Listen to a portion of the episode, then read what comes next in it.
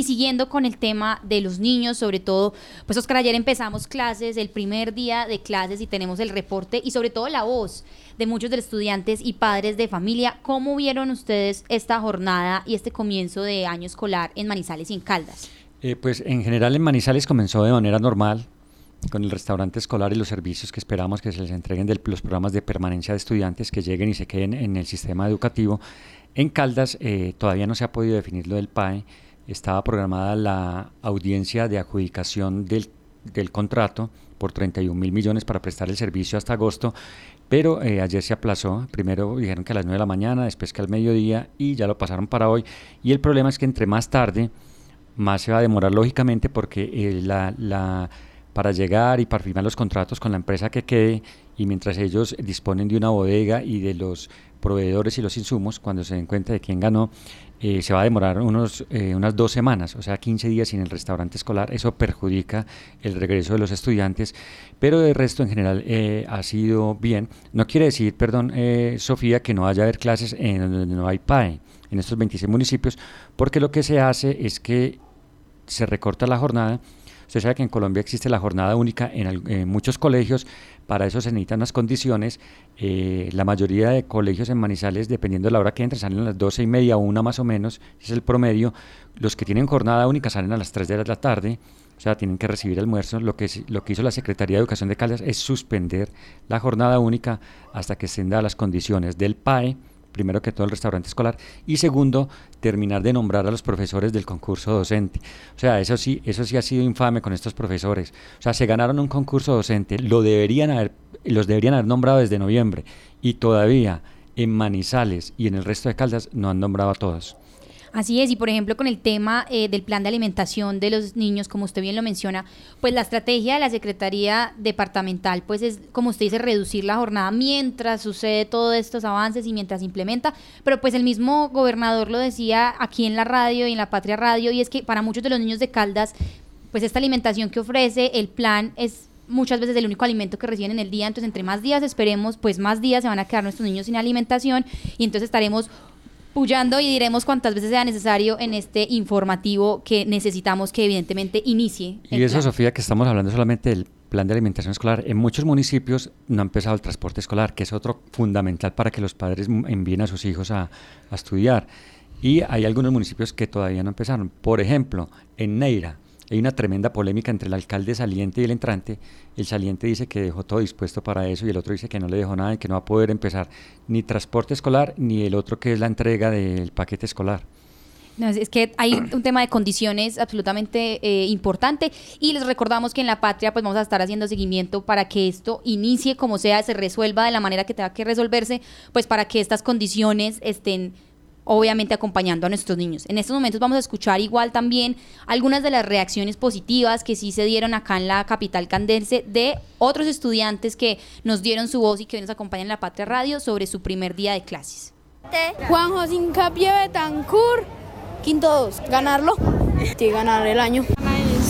Malacón, Instituto Latinoamericano, pasar a 11 la verdad. Me llamo Jerónimo Cañón Solís y estoy en cuarto 3. Sacar buenas notas, estudiar y que no haya jornada continua para no estudiar tanto. Cristóbal Osorio Calle. Yo estoy en el grado quinto 2 y mi colegio es muy grande, enseñan buenas, muchas cosas, ser el mejor y aprender más.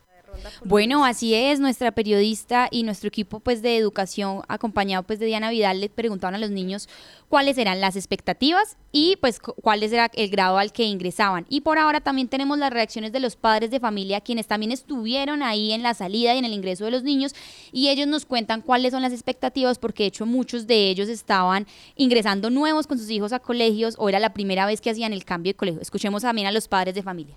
Jennifer Solís, pues que Jerónimo siga en su crecimiento, que aprenda mucho y como el colegio ya va a implementar la jornada continua, pues que le aporte mucho al crecimiento de él como estudiante. Mi nombre es Natalia Ocampo. No, va a ser muy diferente, la verdad me, parece genial. Ahorita si el programa pues lo de la jornada continua, porque van a estar pues ya más tiempo acá los niños en el colegio. La verdad pues nos ha gustado demasiado. Irene Salazar Díaz.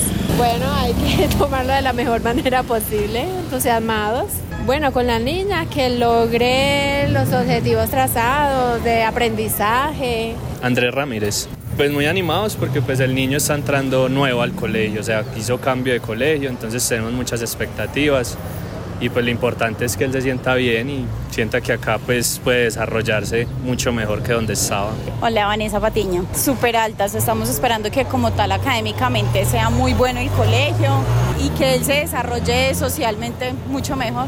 Isabela Calle, pues otra vez volver a la misma rutina, y pues ahorita es más diferente el tema porque van a alargar, digamos, los horarios escolares en la semana para la mayoría de los niños.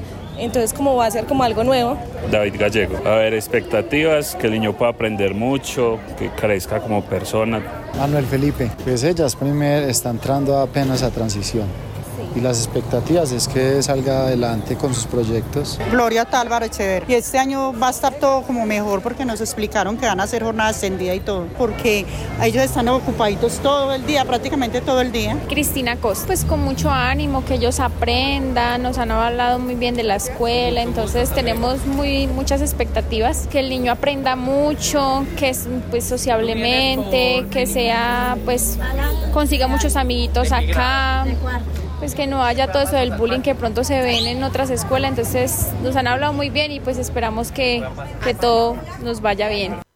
Bueno, y hoy en nuestras páginas 10 y 11 de educación pueden leer otros opines que tenemos además en otros municipios, aparte de Manizales como Salamina, Neira, Aranzazu y Chinchiná, incluso Pensilvania, en donde también estamos recibiendo, y por supuesto a quienes los oyentes que nos escuchan en estos momentos, pues también que nos cuenten las reacciones de sus hijos en los lugares donde están. Y a esta hora finalizamos esta nota también con la voz del secretario de Educación de Manizales, Andrés Felipe Betancur, quien nos habla de las condiciones y de lo que se va a hacer, digamos, en términos de expectativas en este nuevo año escolar.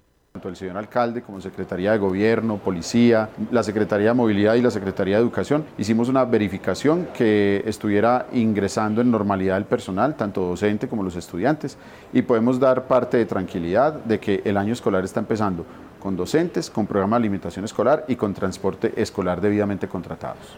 Con las posesiones que se están surtiendo el lunes 22 de enero, 148 posesiones, actas de posesión debidamente firmadas, estamos terminando el proceso de vinculación de los docentes que ganaron el concurso de la Comisión Nacional del Servicio Civil. Lo que viene ahora es actualizar y revisar los estudios de planta de todas las instituciones educativas, identificar vacancias tanto temporales como permanentes para poder dar trámite a situaciones como la ubicación de siete docentes que tenemos pendientes de la institución educativa Divina Providencia, así como docentes de estabilidad laboral reforzada y aquellos docentes que concursaron pero que quedaron en lista de elegibles, estaban muchos de ellos en condición de provisionalidad, ahora están en lista de elegibles, con ellos vamos a completar la planta. Con eso, para el primero de febrero tendremos actualizados los estudios de planta y antes de eso, entre el 22 de enero y el primero de febrero, iremos surtiendo con este contingente de docentes que tenemos que ubicar de acuerdo a esas condiciones que la norma establece. Bueno, Oscar, y usted nos comentaba que mañana es el Día Internacional de la Educación y sabemos que para cerrar nuestra sección de hoy, pues nos tiene algunos datos precisamente sobre este tema. Sí, la Asamblea General de las Naciones Unidas eh, proclamó hace cerca de seis años, eh, siete años, el 24 de enero como el Día Internacional de la Educación y nos recuerda una cifra que llama la atención, sobre todo por la cantidad de conflictos que estamos viviendo en este momento en el mundo. dice la, las Naciones Unidas que se ha incrementado el número de niños desescolarizados.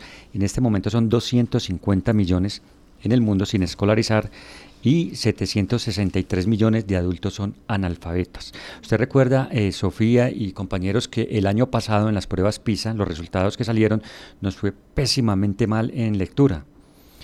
Pues le voy a regalar una cifra. Mire, hay un programa que se llama Aprendamos Todos a Leer, que es no solamente el leer físicamente y que el niño aprenda a leer, sino que le, lo que lea lo entienda.